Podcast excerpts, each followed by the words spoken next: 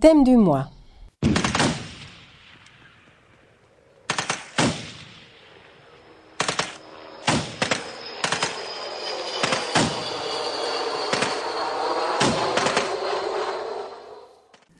Bonjour chers auditeurs, auditrices, lectrices et lecteurs euh, pour euh, ces thèmes du mois de mars. Mois de mars qui, comme vous savez, euh, était consacré au dieu de la guerre.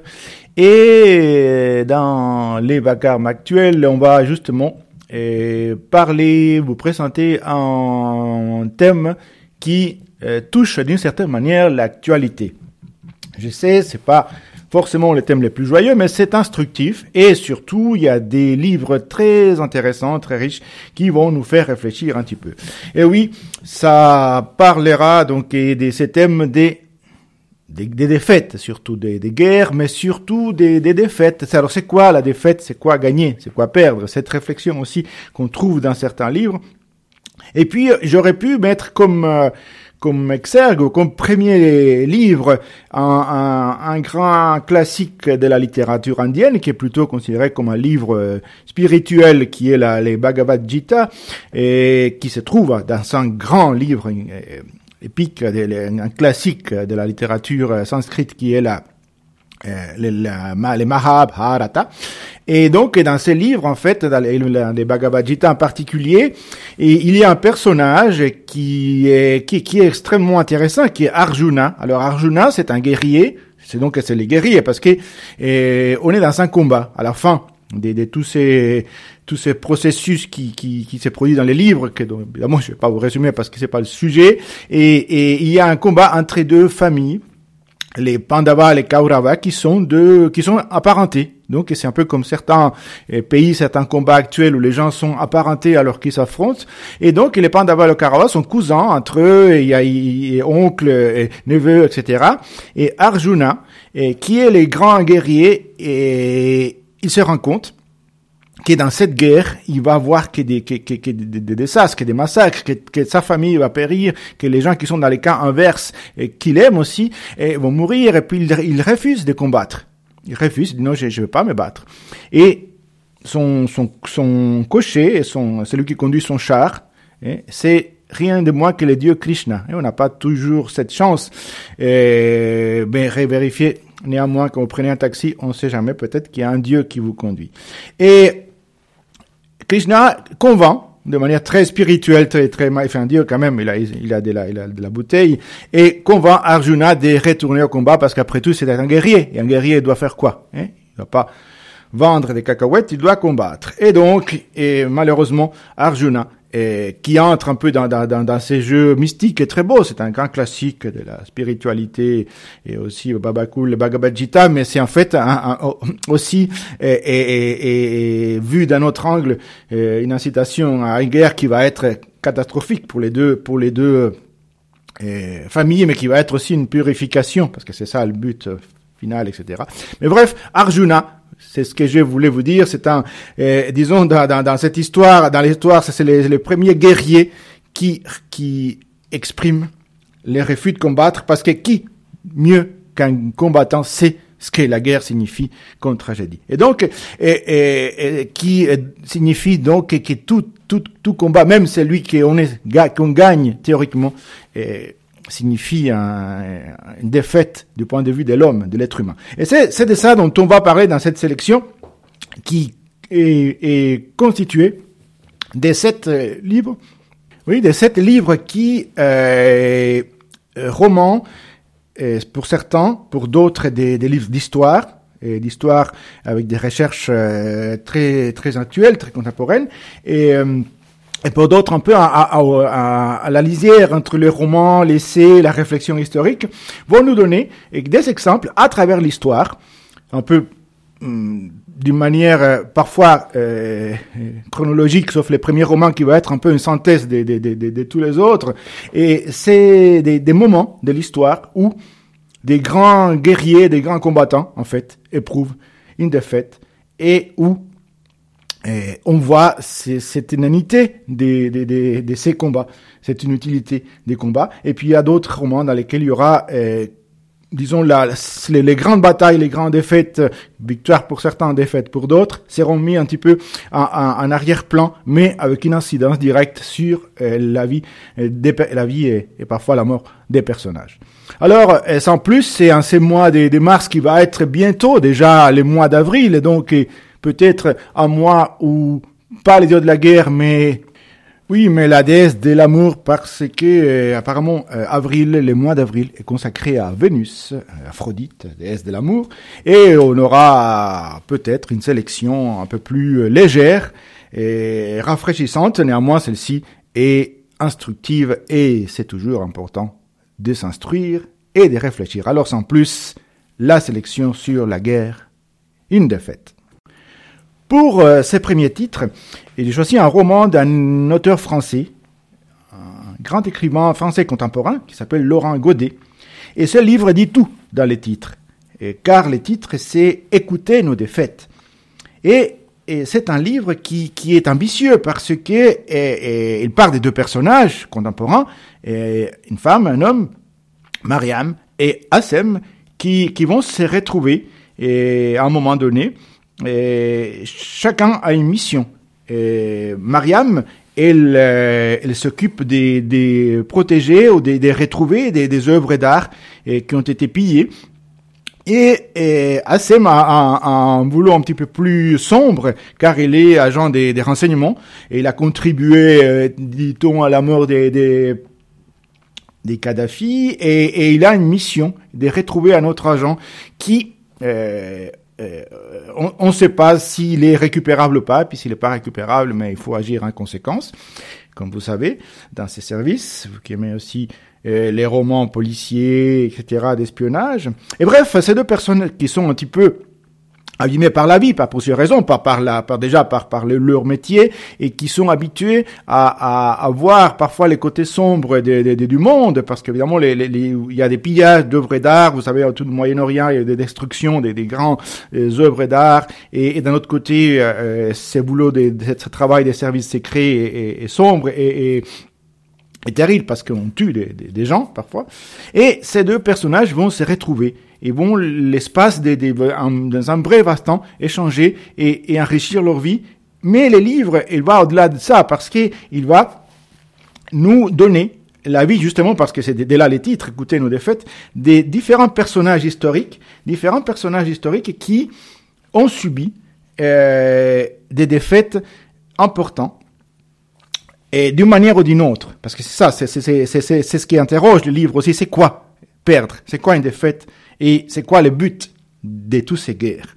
Et un des personnages euh, dont on parle dans le livre, qui est évoqué, qu'on verra dans un des autres livres de la sélection, c'est Hannibal. Alors Hannibal, vous savez, les Carthaginois, et avec ces grands éléphants qui traversaient les Alpes, etc., et grand, grand euh, opposant à, à, à, Rome. Et, donc Hannibal, euh, qui va à un moment donné et, et être vaincu, être vaincu. Et pourtant, c'était un grand guerrier qui avait, qui avait euh, un principe euh, tout pour lui. Un autre, c'est et, et, Ulysses Grant, qui a été un, un président américain, qui était du, du, nord de l'Union, qu'on va, enfin, en tout cas, l'ensemble la, la, la, de la chose, on va, on va retrouver dans un autre des livres, et qui va, qui va gagner, puisque la, guerre civile a été gagnée par, par l'Union, par ceux qui étaient contre l'esclavage, etc., et qui va être président, mais qui va être toujours vu comme un homme qui a, qui a embouché, parce qu'il y a eu des batailles dans lesquelles Grant a participé, qui ont été vraiment des, des, des carnages. Et un autre personnage, qui est, d'ailleurs vénéré par un certain nombre de, de, de personnes, et, euh, même aux Caraïbes, c'est Haile Selassie, donc qui est, roi d'Éthiopie, et, enfin plus que ça, et qui va être un peu abandonné par les, par les puissances, parce que parfois les puissances ils soutiennent certains pays, mais parfois ils s'en fichent. Et donc les Sélassié, et, dont le pays est envahi par l'Italie de Mussolini, et il va demander de l'aide au, monde, parce qu'évidemment, avec, la force de frappe de, de, de, de il peut pas faire face, et il va être un peu abandonné. La chef devra quitter euh, son pays, et mais il viendra à la Société de Nations à, à Genève, donc l'ancêtre des Nations Unies, pour dénoncer l'invasion de son pays et la, lâcheté des, des, puissances occidentales qui ont laissé une autre puissance occidentale l'envahir. Et donc il y a ces personnages qui vont être évoqués dans le livre, et en même temps, il y a Assem et Mariam qui vont vivre des moments et, et, des, des, des, un peu d'intimité, des, des, beautés, et, et, il sera question, Mariam va raconter des, des, légendes, des histoires anciennes de l'Égypte, et, et, et lui, euh, Hassem, va, va réciter des poèmes, des grands poètes, euh, grecs et moyen-orientaux, et donc la, la poésie sera présente même dans ce monde qui est assez, qui est assez sombre. Donc un très beau livre, écoutez nos défaites de Laurent Godet avec le numéro 33 379. Il a mené des opérations pour les renseignements français de Bamako à Genève, de Beyrouth à Tanger. Il a vu des régimes tomber, des peuples se relever, des hommes mourir. Aujourd'hui, Assem Grayeb est fatigué. La mission qu'il accepte est peut-être la dernière. Retrouver un ancien membre des commandos d'élite américains soupçonné de divers trafics. À Zurich, Assem croise Mariam, une archéologue irakienne qui tente de sauver des œuvres d'art dans la zone dévastée du Moyen-Orient. En une nuit, tous deux partagent bien plus que quelques heures d'amour. En contrepoint de cette rencontre, le récit fait retentir le chant de trois héros glorieux le général Grant écrasant les Confédérés, Hannibal marchant sur Rome, Haïlé Sélassié se dressant contre l'envahisseur fasciste. Mais quand une bataille se gagne au prix de vies fauchées, de corps suppliciés, de terres éventrées, comment prétendre qu'il s'agit d'une victoire? Évocation tremblée d'un monde contemporain insondable, Écouter nos défaites compose une épopée mélancolique et inquiète qui constate la folie des hommes et célèbre l'émotion, l'art, la beauté, seul remède à la tentation de la capitulation face au temps qui passe. Pour notre deuxième euh, titre choisi par cette sélection, c'est un livre euh, historique biographique qui va mélanger euh, deux personnages, si j'ose dire, et un personnage qui est qui est un homme, Alcibiade, célèbre, et et un autre personnage qui est une cité qui est Athènes, grand Athènes. J'aurais pu parler d'un autre livre qui a été, qui a été enregistré à la BSR et qui s'appelle Le dialogue des Méliens et des Athéniens. Bon, c'est, c'est, la, c'est, ça, il fait partie d'un autre livre que l'histoire des guerres du Péloponnèse de Thucydide. Mais eh, dans ce dialogue, on voit Athènes qui, d'une certaine manière, exerce son pouvoir sur un peuple plus, plus, euh, plus, plus faible, plus fragile, qui, qui décide de garder une neutralité et Athènes essaie de les, de les conquérir. Donc les, les, les dialogues des Méliens et des Athéniens montrent un peu cette puissance euh, euh, d'Athènes.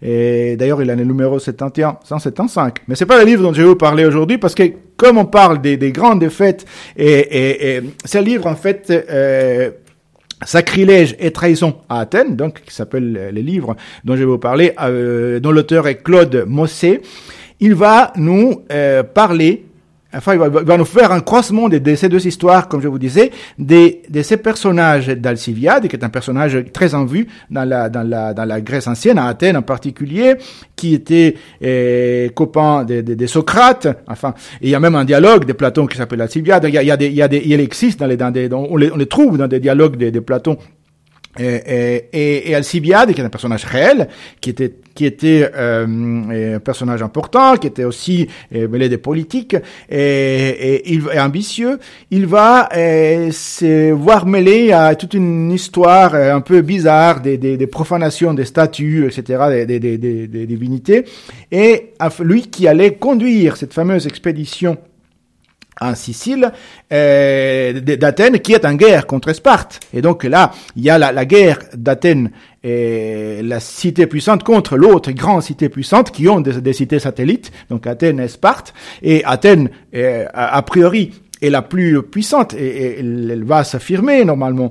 Et et Alcibiade, évidemment, comme il est, il est accusé des, des, des, profanations, des sacrilèges, et il doit s'enfuir. Et où va-t-il s'enfuir? Ah, il s'enfuit en Sparte. Sauf qu'à Sparte, il fait des bêtises aussi, apparemment, avec la reine de Sparte. Des, enfin, des bêtises selon certains points de vue, d'autres c'est des plaisirs. Mais et il, il doit quitter Sparte aussi, et il va se réfugier où? C'est les ennemis des les ennemis de la Grèce, non seulement de Sparte, mais d'Athènes, les Persans. Donc, vous voyez, c'est un, les, les, les, les traites par excellence, mais il va, euh, bref, avoir une vie un peu tourmentée et il va pour finir, euh, enfin, il va mal finir. Il va mal finir comme Athènes, d'ailleurs, enfin, comme cette Athènes ancienne qui euh, va justement subir des défaites importantes et qui va donc couler, qui va, qui va, qui va perdre l'hégémonie face à Sparte et cette, euh, cette, cette, euh, cette, déroute va entraîner aussi la chute de la démocratie. Il y aura les pouvoirs des oligarques, enfin pas des oligarques dont on parle dans les journaux maintenant, mais des oligarques anciens. Et, après, il y aura des, des, des, violences, il y aura de la, de la répression, il y aura les, retours d'une sorte de démocratie euh, trafiquée qui va condamner Socrate d'ailleurs pour corrosion de la jeunesse, mais bon, c'était bref, il y aura il y aura tous ces éléments et qui sont tous les deux donnés en parallèle dans ces livres. Donc, qui va nous, nous, nous parler en même temps de la, de la déroute, de la défaite personnelle d'un homme qui avait tout pour lui, Alcibiade, et d'une ville, d'une cité qui avait tout pour elle, Athènes, à cause de la guerre. Sacrilège et trahison à Athènes de Claude Mosé nous est, Mossé, pardon, nous est présenté avec le numéro 16335. Alcibiade flamboyant représentant de l'aristocratie athénienne du Ve siècle, politicien arrogant et cynique, mari violent et volage d'une jeune femme qui ne put lui échapper que dans la mort, platoniquement de Socrate, stratège aux multiples victoires. Ce sombre héros se trouve soudain en pleine gloire, mêlé à une obscure affaire de sacrilège sur fond de règlement de compte partisan. Dès lors, de Sparte jusqu'en Asie mineure, c'est une existence de manipulation et de trahison qui commence, exploitant les conflits incessants entre les cités grecques et leurs alliés. Alcibiade est mort assassiné, loin d'une patrie à laquelle, selon les mots d'Euripide, il avait causé les plus grands maux. À sa disparition répond l'effondrement d'Athènes et le déclin d'une civilisation en retraçant l'itinéraire hors norme de l'un des personnages les plus haïs et les plus admirés de son époque, Claude Mossé, historienne de la Grèce classique, nous offre une très vivante leçon d'histoire ancienne. Et pour notre troisième, troisième euh, livre, c'est, pas un roman non plus, c'est un livre d'histoire, mais ces histoires passionnantes se lisent comme des romans. Et là, on va aller euh, à Rome, où euh, aussi à, Carthage. Et, on va parler d'un personnage, d'un personnage extraordinaire qui s'appelle Hannibal. Et pas Hannibal Lecter pour ceux qui, qui aiment bien les, les, les, les livres un peu sombres et, policiers et des, des, tueurs en série. Non, c'est Hannibal, les, les, les générales carthaginois et c'est un livre d'Éric Tréguier qui s'appelle Pourquoi Hannibal n'a pas pris Rome? Parce qu'il aurait pu, il aurait pu prendre Rome. Et bon, tout le monde se rappelle de cette fameuse phrase Carthago delenda est, donc Carthago, euh, Carthage doit être détruite. Et les Romains étaient obsédés par, par, par Carthage et pas, pas, pas pour rien. Et c'était les grands opposants des, des Roms et puis surtout ils voulaient pas tomber sur la férule euh, des, des Roms. Et à un moment donné, Hannibal, va de victoire en victoire. Le général euh, Hannibal va avec, ses éléphants et ses, guerriers et il, euh, il, y a une célèbre bataille, la bataille de Cannes, donc la ville là où il y a le festival. Et, mais c'était pas, c'était un festival des de, de morts surtout à l'époque. Et, euh, et donc euh, il va euh, écraser l'armée romaine. Et à ce moment-là, il aurait pu continuer tant qu'à faire, puisqu'on est à Cannes, pourquoi ne pas aller à Rome? Voir à Milan et, et, et voir à Venise. Mais et, il, euh, il s'arrête, Hannibal, et il prend pas Rome, alors que théoriquement, selon certains spécialistes de la guerre euh, et puis des spécialistes des, des on, aurait pu, etc. Et, et, il aurait pu à ce moment-là vaincre et, et s'emparer des, des, des, Rome. Le monde aurait changé. On ne parlerait pas des langues euh, latines peut-être. mais plutôt de langue euh, plutôt plus de plus euh, au sud. Et, et donc et Hannibal il se, se, retire et fait une, fait une petite pause comme on dit un break. Et, et là petit de, de fil en aiguille et, la situation va, va converger vers la fameuse, quelques temps plus tard, la bataille, la fameuse bataille des Sama, en 202 avant notre ère, dans lesquels il va, l'armée d'Hannibal, donc l'armée carthaginoise, va être écrasée par Scipion, on dit Scipion l'Africain, mais qui était romain, et, qui va qui va complètement laminer l'armée, les éléphants et compagnie d'Hannibal, qui doit s'enfuir. Alors Hannibal, il voulait les, biens de, de, de, de, son, de, son, de son pays, de son, de, son territoire, il voulait préserver l'indépendance, mais voilà, il perd il perd aussi la confiance de, de, de, de, son gouvernement en quelque sorte. Il doit, il doit s'enfuir parce que, évidemment, les Romains, ils veulent pas Hannibal vivant parce qu'Hannibal est une menace, est un symbole. Donc Hannibal, qui, qui, qui commence à prendre de l'âge, déjà s'enfuit, s'enfuit de, lieu en lieu. Et les Romains, qui sont un petit peu comme certains empires contemporains euh, qui, qui, qui, ont de la suite dans les idées, euh, veulent les traquer. Ils traquent Hannibal et euh, il va être retrouvé pour finir. Et voilà. Et il va finir aussi euh, euh, mal.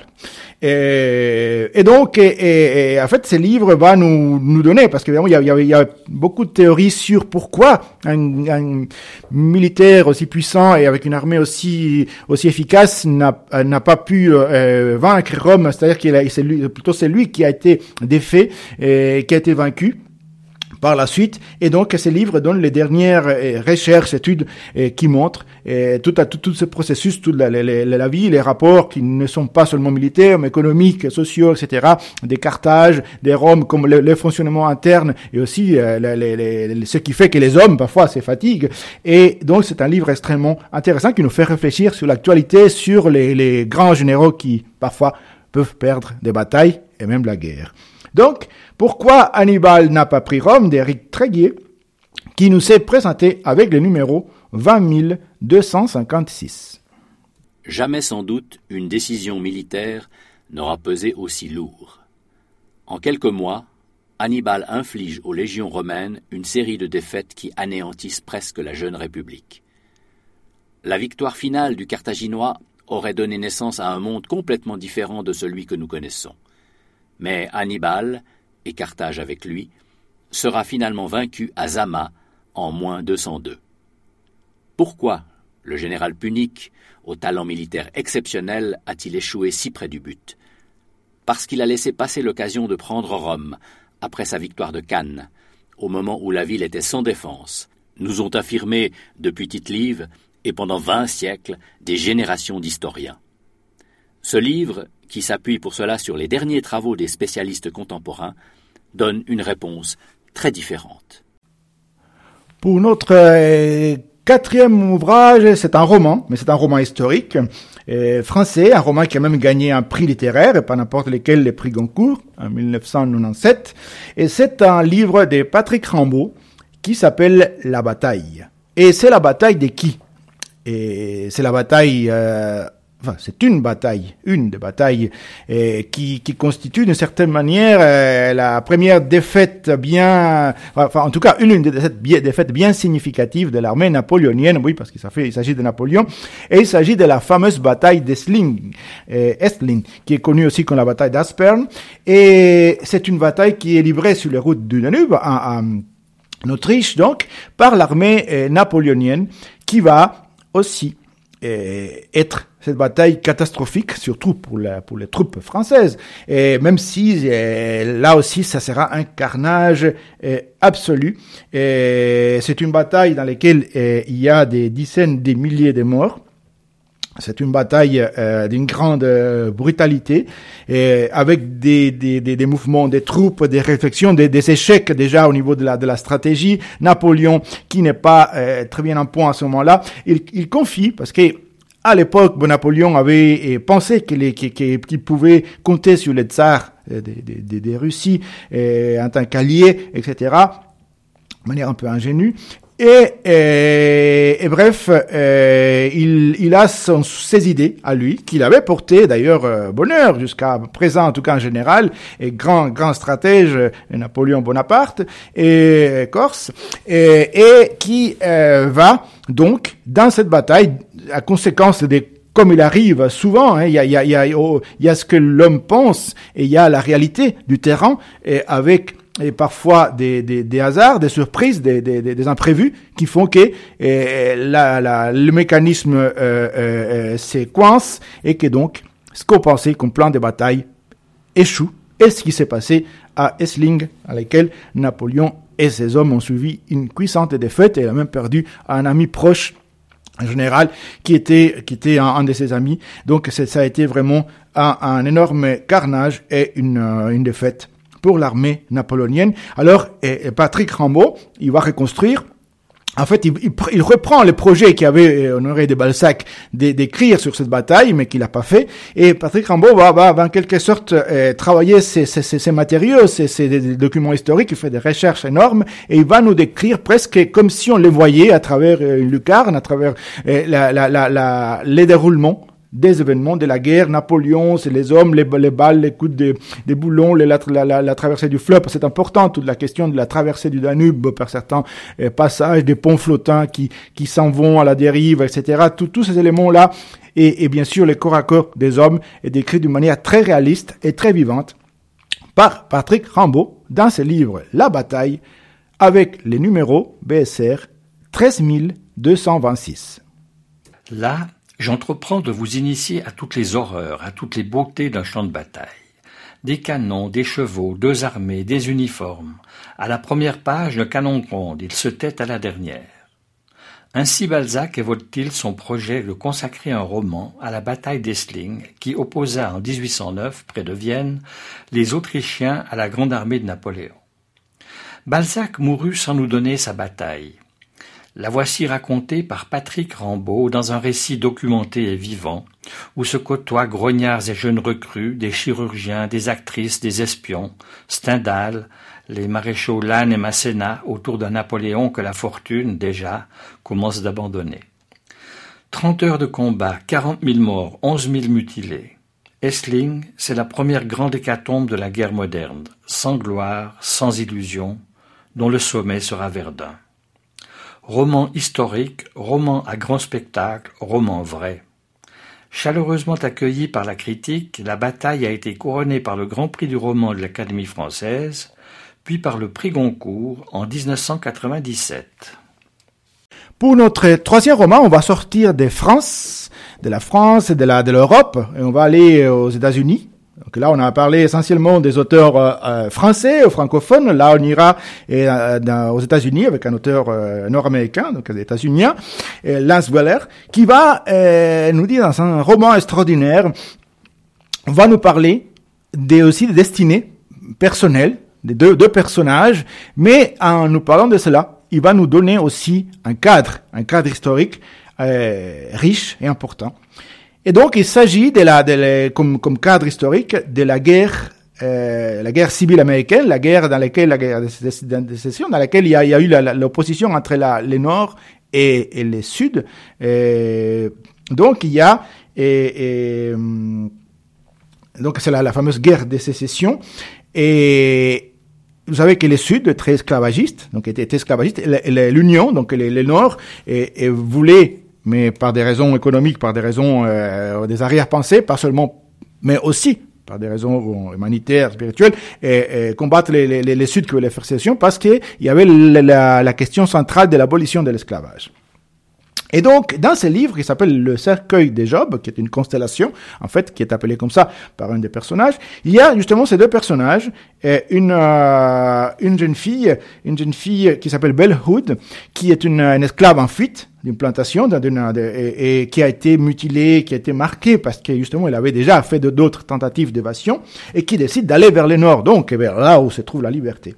Et il y a un autre personnage qui va entrer dans l'histoire, qui est Jake Hawke, ou Jeremiah Joe Hawke, qui lui est un déserteur, est un déserteur de, la, donc des confédérés, donc de, l'armée du Sud, de l'armée des esclavagistes. Mais lui, il est un déserteur, il n'avait pas envie de combattre, il s'est retrouvé là par des circonstances qu'il n'a pas choisies, et il a assisté, et c'est là un peu l'élément par lesquels j'introduis ce livre, bien qu'il a d'autres atouts pour être introduit dans n'importe quelle sélection, et il a été témoin et non seulement témoin, mais victime de la bataille de Chilo.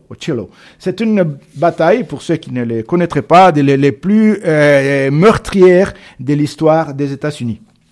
Et, et c'est justement cette bataille qui a opposé, euh, bien sûr, les confédérés, à l'armée de l'Union, dont euh, un des, chefs était le, fameux général Grant. On a mentionné le premier livre, qui deviendra président des États-Unis, mais qui est une armée, est une, guerre, est une bataille, pardon, dans laquelle euh, il va avoir un, un nombre de morts qui n'avait jamais été vu dans une bataille euh, aux États-Unis, avec évidemment des conséquences terribles, dont par exemple, pour les personnages, pour Jeremy de, de, du livre, il va, perdre euh, enfin une grande partie de, ses, mains. Enfin, il va, être sérieusement mutilé de ses mains. Il va être recueilli par une famille euh, nordiste qui va les, qui va les, quand même les, soigner malgré tout. Donc, on voit qu'il y a même des sentiments humains au-delà de ça.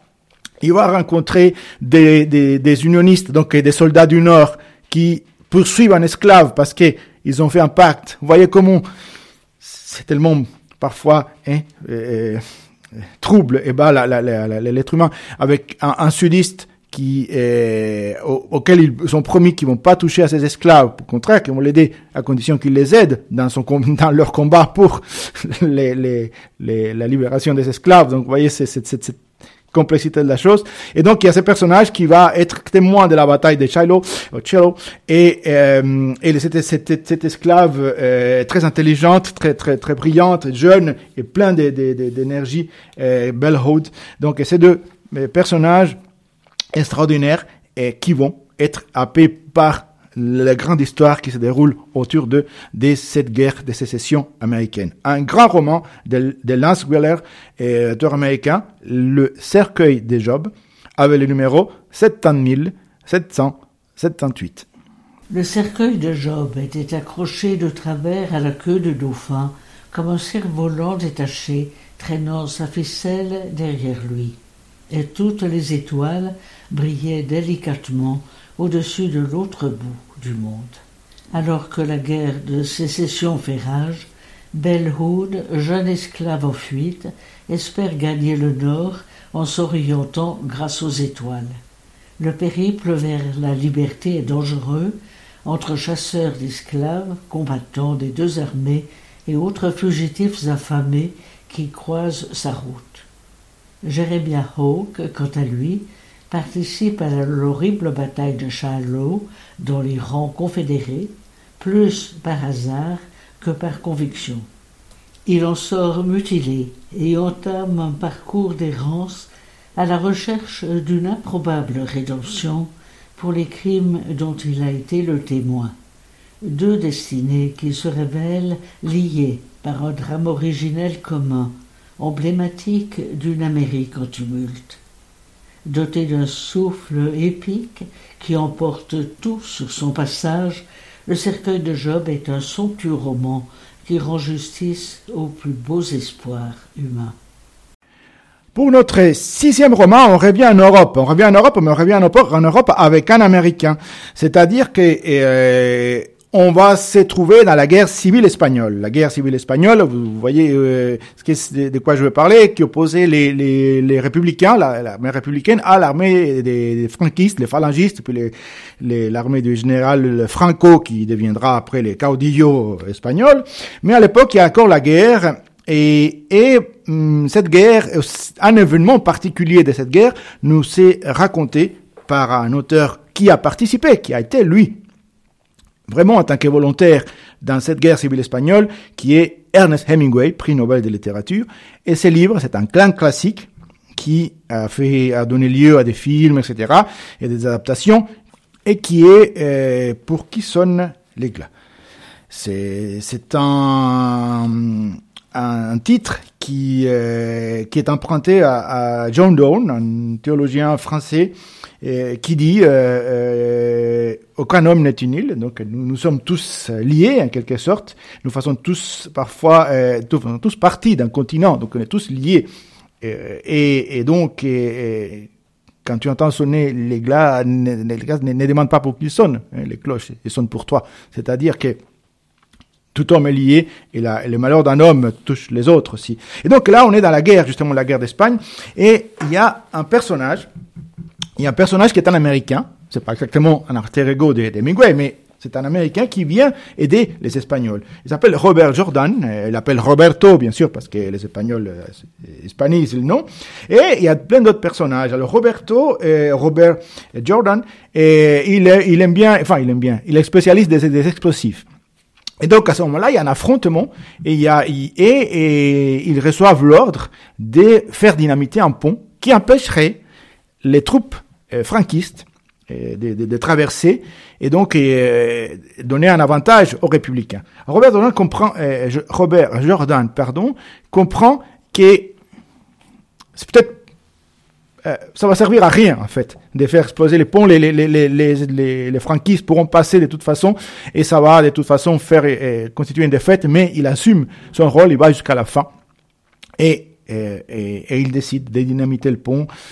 Et cela va signer un peu sa, sa en quelque sorte, va, raccourcir son séjour euh, en Espagne, si j'ose dire, et euh, il va euh donc assumer cela avec une, sorte d'esprit de, presque existentialiste, si on, pouvait transposer.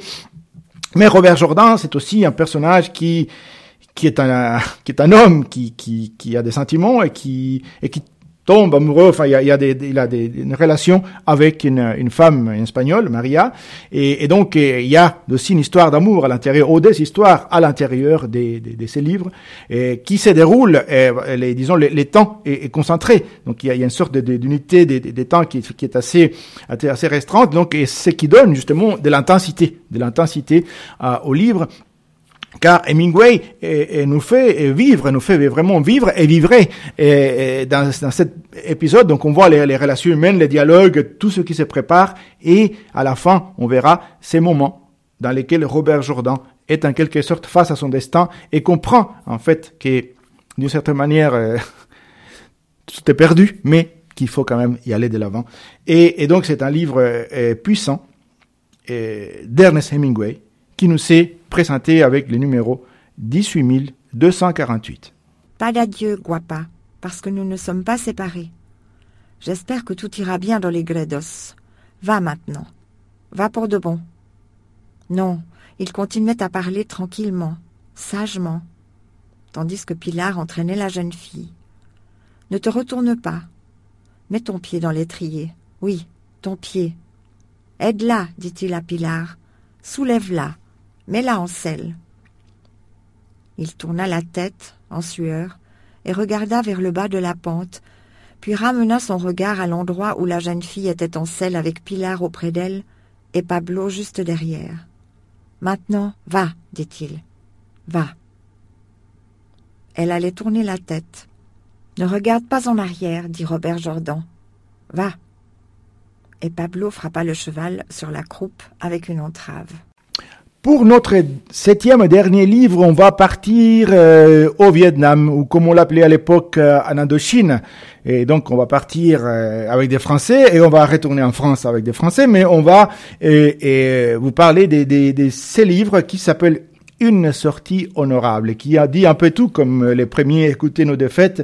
Et pourquoi? Parce que Eric Vuillard, qui est l'auteur, va nous parler et justement de, de la de la, de la colonisation, enfin de la période coloniale eh, ce qu'on appelait l'Indochine, la fédération indochinoise, mais particulièrement le Vietnam, et de la guerre de libération, et de donc la, la, la, la, situation dans laquelle les Français, et l'empire colonial français s'est vu et, et contraint de partir, de quitter eh, l'Indochine et évidemment la, la, la, la, prise en main qu'il y a eu. Alors, le livre ne, ne va pas, même si c'est évoqué euh, jusqu'à ce qui s'est passé par la suite, parce qu'on sait que les, les, les Français n'étaient pas encore euh, euh, complètement arrivés chez eux, que les Américains ont entré en guerre pour lutter contre les Vietnam du Nord, qui est considéré comme, comme un danger communiste, etc. Mais avant, on est, on est dans ce livre, dans cette période de la colonisation française, qui commence d'ailleurs le livre d'une manière très euh, très significative. Euh, ce livre qui est entre les romans, les essais, les, les, les travaux de recherche historique, très très bien fait, très bien articulé. Comme Eric Vouillard a l'habitude, et, il va nous, nous montrer en fait une plantation de caoutchouc qui appartient d'ailleurs à, cette entreprise qui fait rouler beaucoup de voitures Michelin et qui donc produit la substance nécessaire pour fabriquer les fameux pneus et, qui a en fait un système qui est proche de l'esclavagisme pour exploiter les, les ouvriers vietnamiens qui souffrent, qui sont même torturés et, et, et, que donc il y a une inspection, une inspection qui va qui va constater euh, les, les, les grés d'exploitation des Vietnamiens. Et ça donne le cadre de ce qui va se passer. Pourquoi est-ce que ces Vietnamiens, si s'ils si, si, va vivre euh, au paradis, pourquoi est-ce qu'ils vont se révolter? Et donc là, et les livres vont nous parler aussi des, des rapports qui existent entre les pouvoirs économiques, les pouvoirs politiques, parce qu'il y aura des discussions, il y aura des, des, à un moment donné, quand la guerre éclate et quand la guerre commence à s'enlisser et quand les Français commencent à, à, à, essuyer des pertes, et notamment dans la fameuse bataille des Dien bien plus, euh, où, où, où euh, l'armée française est, est, est, laminée aussi, et, et là, et, hum, la question se pose, est-ce qu'on doit partir ou pas?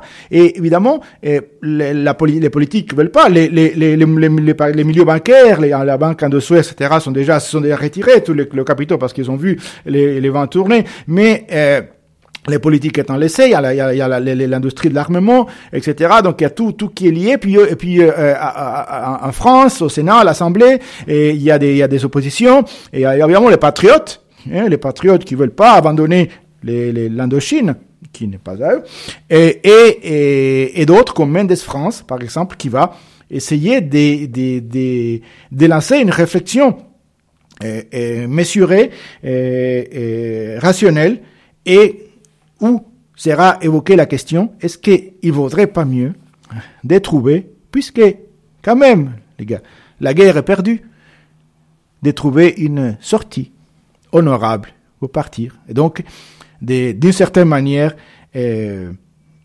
adoucir la défaite. Mais évidemment, cela ne se passera pas exactement comme ça, par toutes ces raisons des politiques politiciennes, d'aveuglement, qui ont parfois certains hommes politiques, certains vont en guerre, et donc les Français quittent les Vietnam vaincus par l'armée de Ho Chi Minh, et les Américains viendront ensuite et devront repartir, etc.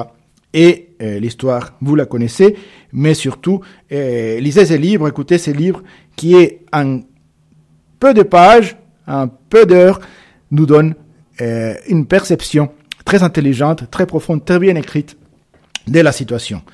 Une sortie honorable d'Éric Bouillard avec le numéro 71629. Oui, c'est tout récent, ces livres. 71629. Et avec ça, je vous souhaite une belle, belle suite du printemps qui sera certainement radieux. La quête bouleversante de trois jeunes femmes que tout sépare dans le sud des États-Unis, ravagées par la guerre de sécession. Louisiane, 1875. Annie, ancienne esclave, se lance sur les routes dangereuses des États du Sud avec Lavinia, héritière ruinée d'une plantation, et Juno Jane, fille d'une courtisane. Toutes trois, liées malgré elles, cherchent l'homme qui tient leur destin entre ses mains.